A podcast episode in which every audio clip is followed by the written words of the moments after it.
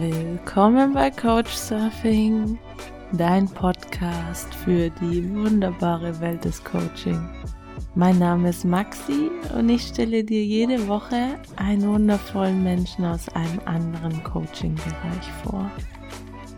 In dieser Folge spreche ich mit Georg, der sich auf die Arbeit mit Jugendlichen und Erwachsenen, die sich auf dem zweiten Bildungsweg befinden, spezialisiert hat.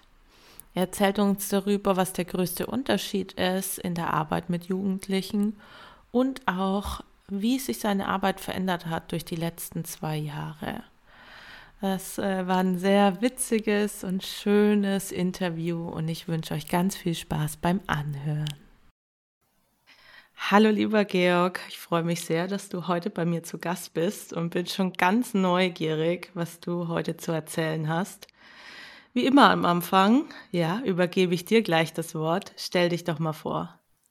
Hey, hallo Maxi, danke für deine Einladung. Ich freue mich auch super riesig, dass ich heute hier mit dir reden darf. Mm, ja, mein Name ist Georg Burkhardt und ich arbeite in Graz als Coach, Autor und Trainer auf unterschiedlichen Bereichen, wobei mein Fokus oder das verbindende Element von dem allen ist, dass ich die Menschen, die zu mir kommen, darin unterstützt, dass sie mehr Freude und weniger Angst in ihrem Leben haben. Also weg von der Freude, weg von der Angst hin zum Vertrauen, hin zur Freude. Und das mache ich in unterschiedlichen Bereichen. Ähm, ja, angefangen hat es damit, dass ich als Chemiestudent äh, gemerkt habe gegen Ende meines Studiums, dass Chemie ein faszinierendes Fach ist, ich aber nicht als Beruf ausüben möchte, den äh, Job als Chemiker, weil ich dort viel zu wenig mit Menschen zu tun hätte. Und habe mich dann kurzerhand entschlossen, mein Studium zwar zu beenden, aber dann gleich als Lehrer anzufangen und habe acht Jahre lang als Lehrer gearbeitet und habe gemerkt, wie viel Freude mir das macht, mit Jugendlichen zu arbeiten, aber auch mit den Eltern und wie, ja, wie viel Freude und Begeisterung ich hier bei den Jugendlichen auslösen konnte und mit wie viel Freude sie da auch lernen konnten. Und das, als, als Chemiker war es naheliegend für mich, dass ich Naturwissenschaften unterrichte und da lag mein Schwerpunkt in Mathematik. Und das ist jetzt nicht ein Fach, wo die meisten schreien, yeah, Mathe, sondern wo es eher so, oh, ja, Erinnerungen an Mathe sind nicht so gut. Und dann bin ich eben über diese Arbeit in der Schule, über die Arbeit mit den Jugendlichen dazu gekommen, dass ich ja, äh, Jugendliche nicht nur in Mathematik unterrichte, sondern sie auch darin unterstützt, dass sie keine Angst vor dem Fach haben und merken, dass mhm. sie bessere MathematikerInnen sind, als sie sich das eigentlich vorstellen. Und so bin ich auf äh, ja, Umwegen zum Coaching gekommen. Ja, spannend hier. Mathematik ist, glaube ich, ja, bei vielen Leuten auch so ein bisschen so ein Angstfach. Ähm, hm, persönlich hatte ich selber äh, auch Mathe als LK, also äh, mir hat es eigentlich Mhm. Spaß gemacht. Mhm. Aber ich kenne es von manchen, die da wirklich auch immer Panik ähm, auch hatten und es nicht verstanden haben. Hm die als Lehrer könnte ich mir vorstellen, dass du ja einfach schon auf, von Berufszwecken her so eine leicht coachende Rolle auch hast, auch so eine ganze Klasse mh, hm, zu beaufsichtigen und auch die einzelnen Individuen, die einzelnen Schülerinnen da wahrzunehmen. War das für dich dann eher natürlich, als du in die Coaching-Richtung gegangen bist und oder hattest du eigentlich vorher nichts mit Coaching zu tun und war alles neu für dich?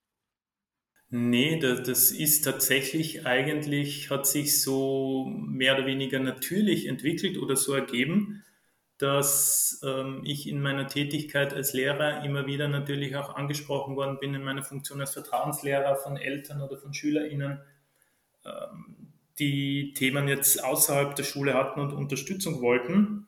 Und äh, noch bevor ich Lehrer war, also auch schon während der Studienzeit, habe ich Nachhilfe gegeben und, und mache das bis heute noch. Und da auch immer mehr diese Frage gekommen ist oder der Wunsch gekommen ist, ja, äh, Georg, kannst du mir nicht auch helfen, wie ich mit dieser Angst umgehen kann oder wie ich mit dieser Sorge umgehen kann?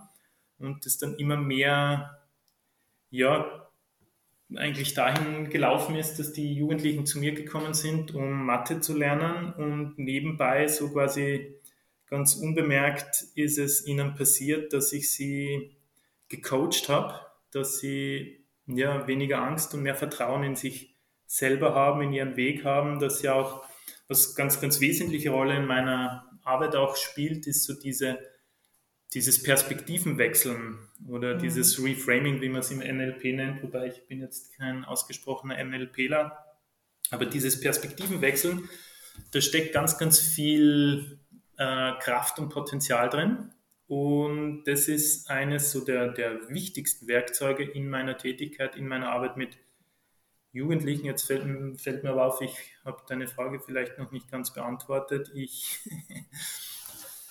ja, es, es ist mir tatsächlich eher leichter gefallen zu coachen, vor allem auch deswegen, weil ich es einfach getan habe. Quasi, es fällt mir leicht, mich auf vor allem Jugendliche und junge Erwachsene einzulassen und einfach da zu sein für sie. Und ich habe da nicht irgendwie so ein, ein, Schema oder einen Plan, das ich gelernt habe, wo ich äh, gelernt habe, so muss Coaching ausschauen und so und so muss ich das jetzt machen. Ich mache es einfach und deswegen fällt es mir, glaube ich, leicht. Also natürlich habe ich einen, eine Coaching-Ausbildung gemacht und, und bin auch offiziell berechtigt, dieses Gewerbe auszuführen, aber von der Art, wie ich es mache oder die Arbeit, die ich mache, ist sehr was Persönliches oder ja, Intuitives. Okay, und mh, mm, wie ist das mit Jugendlichen zusammenzuarbeiten? Also du hast ja auch erwähnt, dass du auch öfter mit den Eltern gesprochen hast. Siehst du da irgendwie klare Unterschiede? Und mh, mm, was sind so diese neben der Angst die Haupt, ja, die es zu coachen gibt, Hauptthemen, die es zu coachen gibt, bei, besonders bei Jugendlichen? Mhm. Also ich, ich merke da schon Unterschiede, vor allem wenn jetzt Eltern sich an mich wenden wegen ihren Jugendlichen. Die haben dann meistens eine relativ klare Vorstellung äh, davon, was sie gerne für ihre Jugendlichen hätten. Und die Jugendlichen sind da eher hm, planloser, jetzt nicht im, im, im Sinne von, dass sie nicht wissen, was sie wollen, aber die ja, stecken meistens, also die, die, meisten Jugendlichen, mit denen ich arbeite, sind so im Alter zwischen 14 bis ja, 19, 20 Jahre. Und äh, ja, da ist ganz viel Orientierungslosigkeit bei ihnen vorhanden und ich meine das jetzt nicht äh, wertend, sondern die sind im Grunde auf der Suche äh, nach einer Tätigkeit, nach einer Beschäftigung etwas zu tun, wo sie sich quasi selbstwirksam erleben können, wo sie merken, sie haben einen Wert für sich selber, aber auch einen Wert für die Gesellschaft, für, für ihr Umfeld.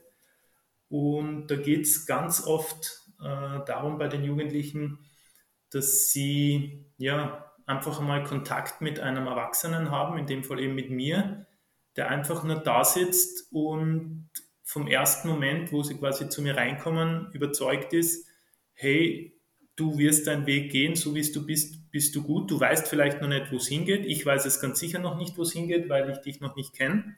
Aber du bist gut, so wie du bist und ich bin mir zu 100% sicher, dass du deinen Weg gehen wirst. Also mm, ich glaube, was positiv oder sehr positiv wirkt in der Arbeit mit Jugendlichen ist, wenn du davon ausgehst, dass die Jugendlichen zu 100% erfolgreich sein werden. Du weißt zwar noch nicht womit oder wie, aber das ist auch wurscht, das musst du oder das muss ich als Coach auch gar nicht wissen, weil das finden sowieso die Jugendlichen. Aber wenn die spüren, dass sie hier quasi dieses Vertrauen bekommen oder diese bedingungslose, grundlose Anerkennung, dann ist das oft so, dass es hier einen Switch macht bei ihnen und, und man sieht das dann teilweise auch, das ist total schön und, und manchmal auch sehr berührend, wie, wie die plötzlich aufmachen, also wie die Gesichter aufgehen, wie die hell werden und ja, sie dann zum, zum Reden beginnen und das ist dann so ein Punkt, wo es sehr gut gelingt, mit ihnen auch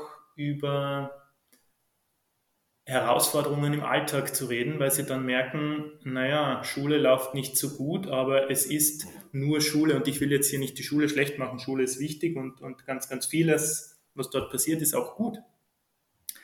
Aber für Jugendliche ist das halt schon ein großes Thema, eine große Herausforderung. Und in so einem Coaching schaffen sie es dann aber oft zu merken, aha, das ist jetzt eine Herausforderung im Alltag, aber das bin nicht ich. Das ist nicht quasi, was mich definiert oder ausmacht. Da gibt es viel mehr.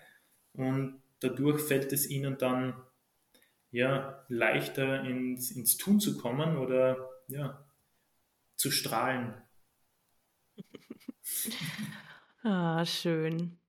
Hm, was denkst du, woran das liegt, dass, dass dieses hundertprozentige Vertrauen, auch dieses, dieser bedingungslose Glaube in, ja, in das eigene Kind von den Eltern her nicht gegeben ist, sodass ja, dass das im Außen dann gesucht wird oder einfach auch gebraucht wird. Anscheinend ist das ja wirklich so eine wichtige Grundvoraussetzung für die Entwicklung, wie du das jetzt beschrieben hast. Oder mhm.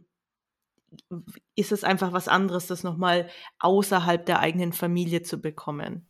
Mm, das ist ganz sicher so, dass es mal äh, was anderes ist, das auch noch von außen bestätigt zu bekommen oder von außerhalb der Familie zu bekommen.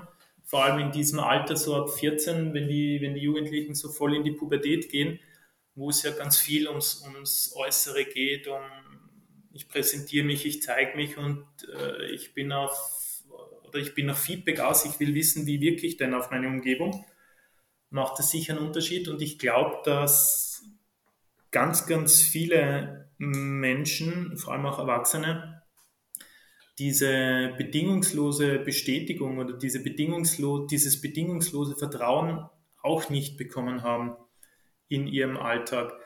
Ähm, das kann man einem relativ simplen äh, Experiment, wenn man so will, erkennen. Mhm. Wenn du zu einem Menschen den du jetzt kennst und wo du es ernst meinst, einfach zu dem in einem passenden Moment eine liebe Karte schreibst oder direkt zu dem sagst, hey du, es ist total schön, dass es dich gibt, dann, dann macht es was mit den Menschen. Ja? Und eigentlich äh, könnte man denken, ja, hey, das ist klar, dass es schön ist, dass es dich gibt, aber das ist es eben nicht. Und Menschen hören das viel zu wenig und du hast das selber gemerkt, wo ich das jetzt gesagt habe zu dir.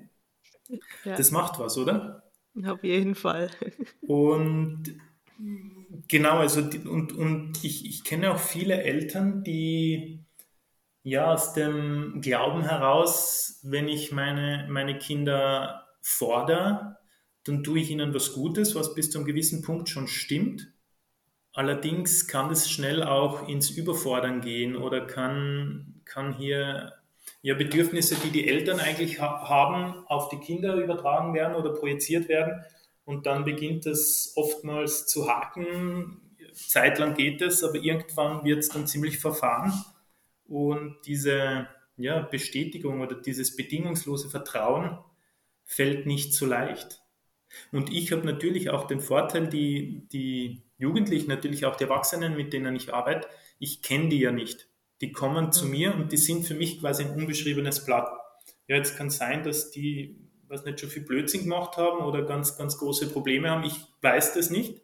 Und deswegen fällt, fällt es mir leicht, einfach anzunehmen und zu sagen, hey, du bist so, wie du bist, gut, weil äh, sonst wärst du jetzt nicht hier. Wie ist das die Konstellation in deiner Arbeit?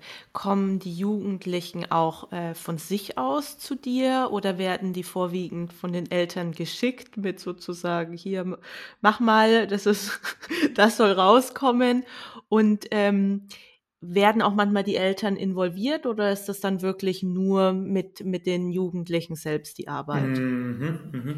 Also tatsächlich ist es so bei bei Jugendlichen, also Personen unter 18 Jahren, dass da der Erstkontakt sehr, sehr häufig über die Eltern stattfindet oder aber ähm, über äh, ja, Mundpropaganda, wo sich dann jemand meldet bei mir, die, die sagt, ja, hey du, meine Freundin ist bei dir oder meine Klassenkollegin und die, der geht so gut und ich äh, würde mal gerne Kontakt aufnehmen. Aber meistens sind es die Eltern, die sich melden bei mir.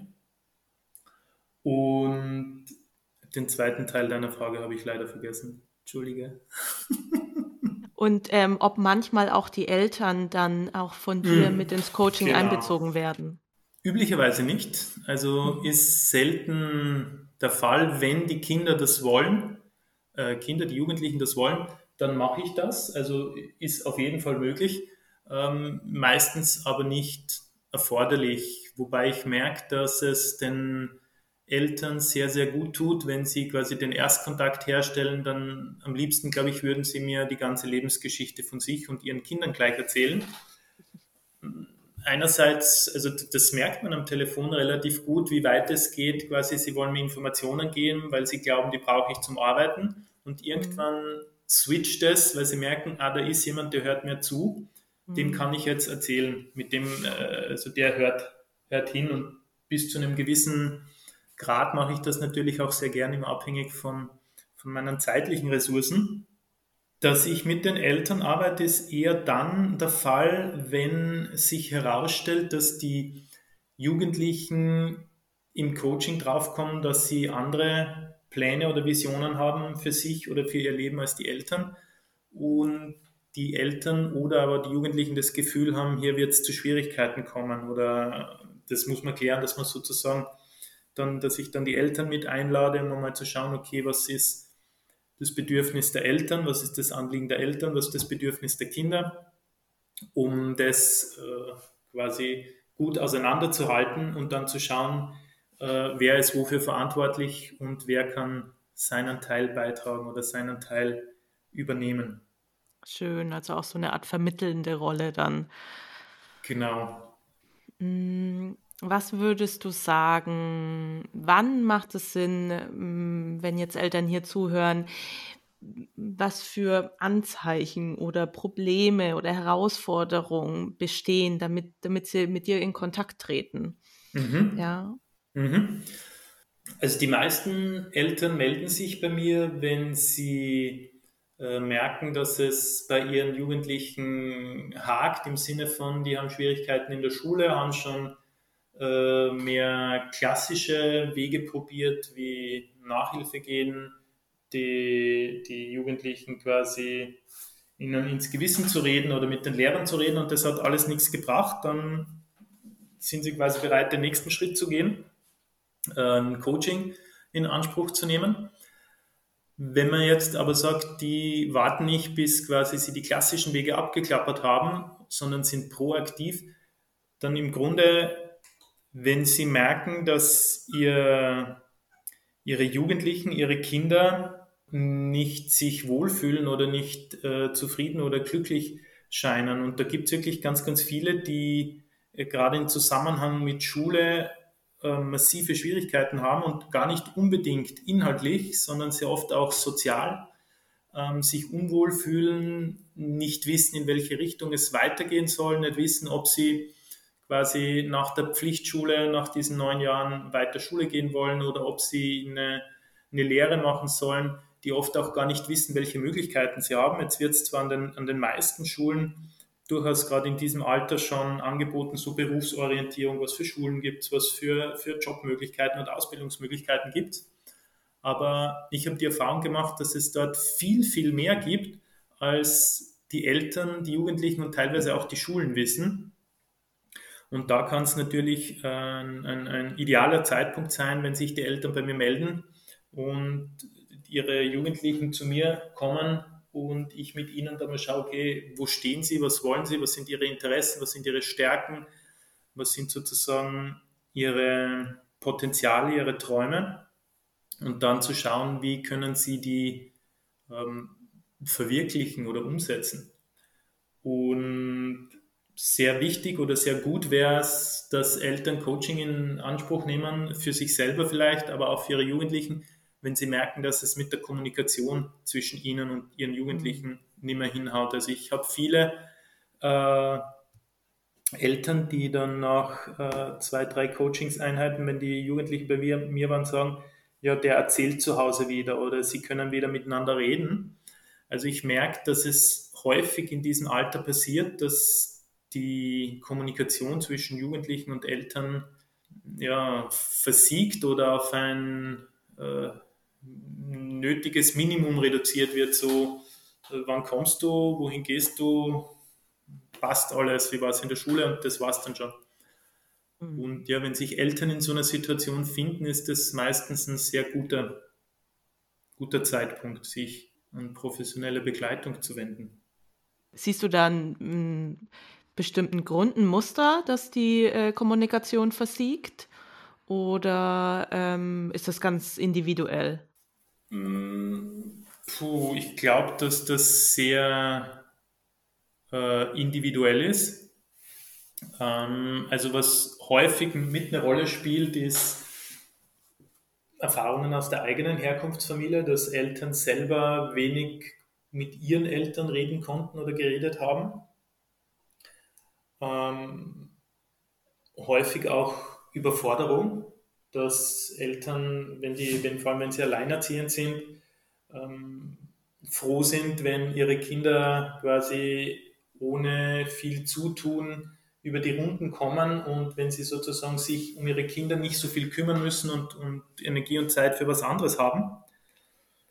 Und irgendwo passiert es dann, dass man hier den, den Faden verliert. Und tatsächlich habe ich auch die Beobachtung gemacht, dass es leichter fällt, wenn, wenn zwei Elternteile vorhanden sind, als wenn nur einer vorhanden ist. Was man natürlich ja nicht immer entscheidet als, als Elternteil. Also ich glaube, die wenigsten Menschen kriegen Kinder und sagen, ha, die will ich alleine großziehen. Aber wie wir vielleicht auch aus eigener Erfahrung wissen, das kann passieren oder kommt vor und die Menschen entscheiden, entscheiden sich dazu. Und ja, das ist dann auch ähm, nicht selten der Fall, dass die, die Kommunikation zwischen den Eltern und den Kindern ins Stocken gerät. Hm. Genau. Und was ich vorher noch ähm, kurz erwähnen wollte, auch, dass manche Eltern der Meinung sind, dass es äh, quasi, wenn sie sich an jetzt ein, an, an, mich wenden, zum Beispiel ein Coaching äh, in Anspruch nehmen, so ein Eingeständnis von ich habe versagt ist. Mm. Was aber, also diese, dieser Blickwinkel oder diese Haltung ist zwar menschlich nachvollziehbar, ist aber tatsächlich äh, nicht korrekt, weil sich Unterstützung holen, wenn ich nicht mehr weiter weiß, ist ein Zeichen von höchstem Maß an Professionalität. Ich verwende gern das Beispiel von TennisspielerInnen.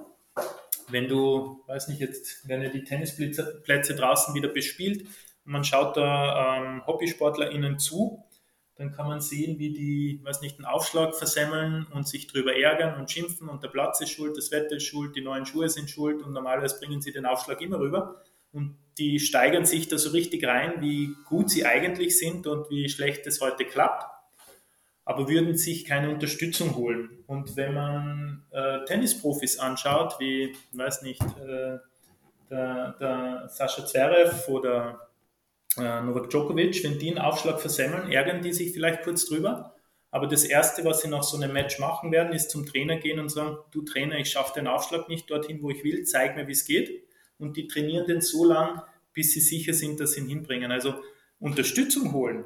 Wenn ich merke, ich stehe wo an, ist ein Zeichen von höchster Professionalität. Hm. Ja, danke für das äh, Beispiel. Hm. Was mich jetzt noch interessieren würde, hm, die letzten zwei Jahre mit den Lockdowns und alles. In meiner mhm. Wahrnehmung war das eine besondere Herausforderung für die Jugendlichen. Wie ist das bei dir? merkst du da einen Unterschied? Sind da neue Herausforderungen dazugekommen? Ähm, ja, einfach mal deine Einschätzung dazu. Mhm. Also da sind ganz, ganz sicher äh, neue Herausforderungen dazugekommen. Ähm, Wo es ich ähm, am direktsten gespürt habe, war, dass ganz, ganz viele auf äh, Online-Coaching äh, oder Nachhilfe umsteigen wollten, weil es halt sie nicht raus durften oder nicht konnten oder was auch immer. Also dass viel, viel mehr online stattfindet. Wobei ich nach wie vor am liebsten mm, in Präsenz, also direkt mit den äh, Jugendlichen oder auch mit den Erwachsenen arbeite. Und was die Jugendlichen betrifft, dass bei vielen, äh, wenn sie zu mir kommen, wenn sie neu zu mir kommen, äh, ein hohes Maß an Trostlosigkeit mit dabei ist. Also die bringen viel, viel weniger Begeisterung oder Lebensfreude mit, äh, als ich das noch vor zwei Jahren erlebt habe. Ähm, ja, auch durch diese ja, weiß jetzt nicht, ob es die, die, die Maßnahmen sind, aber die einfach, ich glaube, durch dieses ganze, durch die ganze Atmosphäre dieser Ungewissheit, ja, es ist ja ganz, ganz viel Angst bei den Personen entstanden, einfach dadurch, dass man nicht weiß, wie geht es weiter. Ja, was kommt jetzt als nächstes? Muss ich jetzt die Maske nehmen? Muss ich nicht nehmen? Muss ich mich impfen lassen? Muss ich mich nicht impfen lassen? Hilft die Impfung? Hilft sie nicht? Äh, wie lange wird es noch dauern? Ist es jetzt vorbei? Sind jetzt die Geimpften die Bösen, die Ungeimpften die Bösen? Äh, meine Freunde, darf ich die jetzt treffen oder nicht? Also so ganz viele Themen, wo äh, ja, wo die Jugendlichen zum Teil alleingelassen wurden, äh, alleingelassen in dem Sinne, dass auch die Erwachsenen, an denen sie sich üblicherweise orientieren, nicht gewusst haben, wie es weitergeht oder nicht wirkliche Orientierung sein konnten. Ja, und das ist jetzt kein Vorwurf an die, an die meisten Erwachsenen, aber das habe ich ganz massiv gemerkt oder merke ich nach wie vor, was äh, einerseits mir dann natürlich zugute kommt, weil wenn die Jugendlichen dann zu mir kommen und merken, dass ich äh, nach wie vor zu 100 Prozent in sie vertraue, für sie da bin und auch nach wie vor mit dieser Lebenseinstellung in die Welt hinaus blick, mm, so, also alles, was mir passiert, ist letzten Endes zu meinem Besten, dann wirkt das natürlich umso begeisternder oder motivierender für sie. Dann mhm. haben sie da quasi, also habe ich noch mehr Möglichkeiten, äh, sie mit, mit Freude oder Begeisterung anzustecken, wenn man das heute noch sagen darf. Schön, schön. Hm, kannst du uns da vielleicht auch einen kleinen Einblick geben, wie deine Arbeit genau ausschaut? Also, mhm. ja, so eine Session abläuft. Mhm. Also, ähm, die, die Jugendlichen kommen eben rein zu mir, dann, dann nehmen sie auf der Couch Platz, dann frage ich immer mal, ob sie was trinken wollen. Die meisten sagen ja und dann gehe ich bewusst aus dem Raum, dass sie sich mal umschauen können. Mal, also mein, mein Büro ist jetzt nicht riesig, aber es stehen viele Sachen rum, damit sie mal so einen ersten Eindruck kriegen können. Und dann so, glaube ich, meine fast meine erste Frage ist immer, wie es Ihnen geht im Moment. Also wie, wie fühlen Sie sich, wenn Sie sich Oft kommt eh ein bisschen was gesagt von Ihnen. Wenn Sie sich da schwer tun, fange ich so mit einer Skalierungsfrage an, von, auf einem Level von der Skala von 1 bis 10. 10 ist quasi so gut, wie es nur möglich ist. 1 ist sozusagen kurz vor, ich mag nicht mehr. Genau, und dann lasse ich Sie eigentlich gerne erzählen, wenn Sie von sich aus erzählen. Äh, gibt natürlich äh, unterschiedliche Fragetechniken, die ich dann hier ein, einsetze, um sie ins Reden zu bringen, um ihnen die Möglichkeit zu geben, über sich zu reden, auch um vielleicht die Perspektive zu verändern. Und sehr häufig ist es so, dass sie von sich selber kommen wegen einem bestimmten Thema oder geschickt werden wegen einem bestimmten Thema und im Laufe des Erzählens ähm, ich dann raushöre, worum geht es eigentlich wirklich. Manchmal ist es das Thema, weswegen sie kommen, sehr häufig liegt es aber an was anderem. Und dann schaue ich einfach, äh, ob sie auch Interesse haben, an diesem quasi Thema, das dahinter liegt, zu arbeiten oder da dranbleiben wollen. Und äh, ja, meistens wollen sie das dann auch, was ich sehr, sehr schön finde. Und ja, dann wird es tatsächlich sehr individuell. Also ich ich, ich arbeite sehr gerne mit der Technik der inneren Bühne, wo es darum geht, äh, Situationen aus deiner Vergangenheit zu bearbeiten. Also jetzt die, die Methode selber hier zu erklären, wird wahrscheinlich zu lange dauern, aber wo es einfach darum geht, dass du Anteile, die ja, dramatische Ereignisse oder für dich schlimme Ereignisse erlebt haben, dass du mit denen arbeitest und äh, hier versuchst, mh, Situationen zu verändern, dass du quasi hier nicht mehr so sehr in der äh, Vergangenheit gefangen bist. Mm, eine andere Methode, äh, die ich sehr, sehr gerne verwende, ist das Flipchart-Coaching, wo, wobei das merke ich, wenn ich dir das jetzt gerade erzähle, ist hauptsächlich mit Erwachsenen, die zu mir kommen und ihren Kopf so voll haben mit meistens Sorgen und Gedanken, dass sie gar nicht wissen, wo sie anfangen sollen, mhm. wo wir dann quasi diesen ganzen Gedankenballast äh, mal, also sie sagen mir einfach an, was sie denken. Ich schreibe fleißig auf Post-its mit und wir kleben das dann mal auf ein Flipchart, sortieren das nach äh, meistens, was ist wichtig, was ist dringend. Und dann kriegen Sie so einen äh, sortierten Überblick und dann gehen wir Punkt für Punkt durch und am Schluss gehen Sie dann mit vier, fünf Flipchart-Rollen unterm Arm raus, wo sozusagen alles, was Sie vorher im Kopf hatten, jetzt an die Wand geklatscht ist und Sie das quasi anschauen können aus einer Distanz. Also da haben wir wieder den Perspektivenwechsel. Sie müssen es nicht mehr im Kopf haben, sondern haben eben den Kopf frei für Kreativität und mhm. können sich das dann bei sich zu Hause im Büro oder wo Sie äh, wollen aufhängen und die Themen dann viel leichter oder einfacher durcharbeiten. Ja, mit den Jugendlichen noch äh, arbeite ich ähm, sehr, sehr gerne auch an, an dem Thema des Selbstwert oder Selbstvertrauens, weil die tatsächlich häufig mit dem Thema Angst konfrontiert sind oder sich Sorgen machen. Und ja, dann, ja, eigentlich, eigentlich alle, die das erste Mal bei mir sind, nehmen dann gerne mein Buch Mathe ohne Angst mit, das ich geschrieben habe. Mhm. Wenn es um die Schule geht bei Ihnen. Ja, und was ich sehr gerne mache, ist, dass ich den, den Jugendlichen, aber auch den Erwachsenen, die zu mir kommen, so Aufgaben mitgebe, damit sie quasi bis zum nächsten Termin äh, dranbleiben, damit sie was tun. Also bei mir passiert so dieser quasi Impuls, diese, dieser Input, mal Wege oder Möglichkeiten finden, aber den Weg gehen, die Möglichkeiten umsetzen, müssen die Jugendlichen selber. Und das ist mit, mit To-Dos, mit Homeworks oder, oder mit Aufgaben eine gute Möglichkeit. Super cool, vielen Dank. ähm, dein Buch Mathe ohne Angst werde ich auf jeden Fall auch in den Show Notes verlinken. Ja, wie, wie kann man sich am besten mit dir in Verbindung setzen? Wie erreicht man dich, wenn man jetzt sagt, äh, ja, mhm möchte auch mit dir zusammenarbeiten. Sehr gut. Äh, gute Frage. Also am, am, am leichtesten wahrscheinlich per E-Mail oder mich einfach anrufen oder über die gängigen Messenger. Ich glaube, ich habe über sechs verschiedene Messenger äh, installiert bei mir. Einfach kontaktieren, anschreiben. Ich habe ähm, jahreszeitlich bedingt meistens einen sehr, sehr dichten äh, Terminkalender. Also es kann sein, wenn jemand anruft bei mir, dass ich nicht direkt abhebe. Ich rufe aber immer persönlich zurück.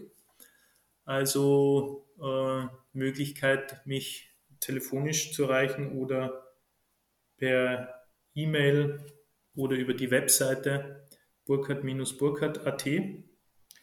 Und ja, also weiß nicht, wenn ich jetzt die E-Mail-Adresse oder Telefonnummer sage, ist das wahrscheinlich zu, oder merken sich die Leute eh nicht. Oder? Ja, ich packe die E-Mail auf jeden Fall auch mit in die Show Genau. Notes äh, und die äh, Webseite auch. Dann wird man es auf jeden Fall schaffen. Oder in einen von deinen zwölf äh, Messagern. Genau. Ja. Ja, Georg, jetzt zum Ende ähm, interessiert mich noch, hast du eine besondere Vision für deine Arbeit oder einen Wunsch? Ja, wie ich eingangs schon gesagt habe, so also meine Vision ist, dass die Menschen, mit denen ich Kontakt habe, mit denen ich arbeiten darf, dass die zumindest die Möglichkeit erkennen, dass sie ein Leben mit weniger Angst und mehr Vertrauen, mit mehr Freude leben können. Also es gibt zu wenig ähm, Sicherheit, auch wenn es uns manchmal vielleicht anders erzählt wird, äh, in unserem Leben, außer wir kommen auf die Welt und irgendwann werden wir unseren Körper hier zurücklassen und weitergehen aber alles dazwischen ist mehr oder weniger ungewiss. Und ja, zu, zu erkennen oder zumindest manchmal zuzulassen, dass man sagt, hey, das ist mein Leben, die Bedingungen sind so, wie sie sind und ich mache einfach das Beste daraus. Ich finde da dieses Zitat, vielleicht kennst du das aus dem, dem Buch vom Herrn der Ringe von, von Tolkien so schön, wo der Frodo mit, mit Gandalf redet und sagt, äh, ja, er ist irgendwie so schwermütig, der Frodo, und wünscht sich, er hätte den Ring nie gefunden und er würde nicht in, äh, vor dieser Aufgabe stehen, den Ring zu vernichten. Und der Gandalf sagt dann zu ihm, das sagen alle Menschen, die solche Zeiten erleben, aber es liegt nicht in unserer Macht zu bestimmen, in welcher Zeit wir leben. Einzig und allein können wir bestimmen, was wir mit der Zeit machen, die uns gegeben ist. Und das finde ich ein geiles Zitat. Ja, sehr cool. Vielen Dank. Und natürlich auch auf ein äh, Leben ohne Angst vor Mathe. mhm. Ganz, ganz wichtig, genau. Es muss niemand Angst vor Mathe haben. Genau. Super. Dann vielen Dank für das schöne Gespräch. Sehr, sehr gerne, Maxi. Danke für die Einladung. Vielen Dank, dass du zugehört hast. Schau gerne noch in den Show Notes vorbei. Dort findest du alle Informationen zu den Programmen und den Links zu der Webseite und den Instagram-Profilen von mir und meiner Gästin. Ich freue mich über dein Feedback und hinterlasse auch gerne eine kurze Bewertung. Bis zum nächsten Mal. Deine Maxi.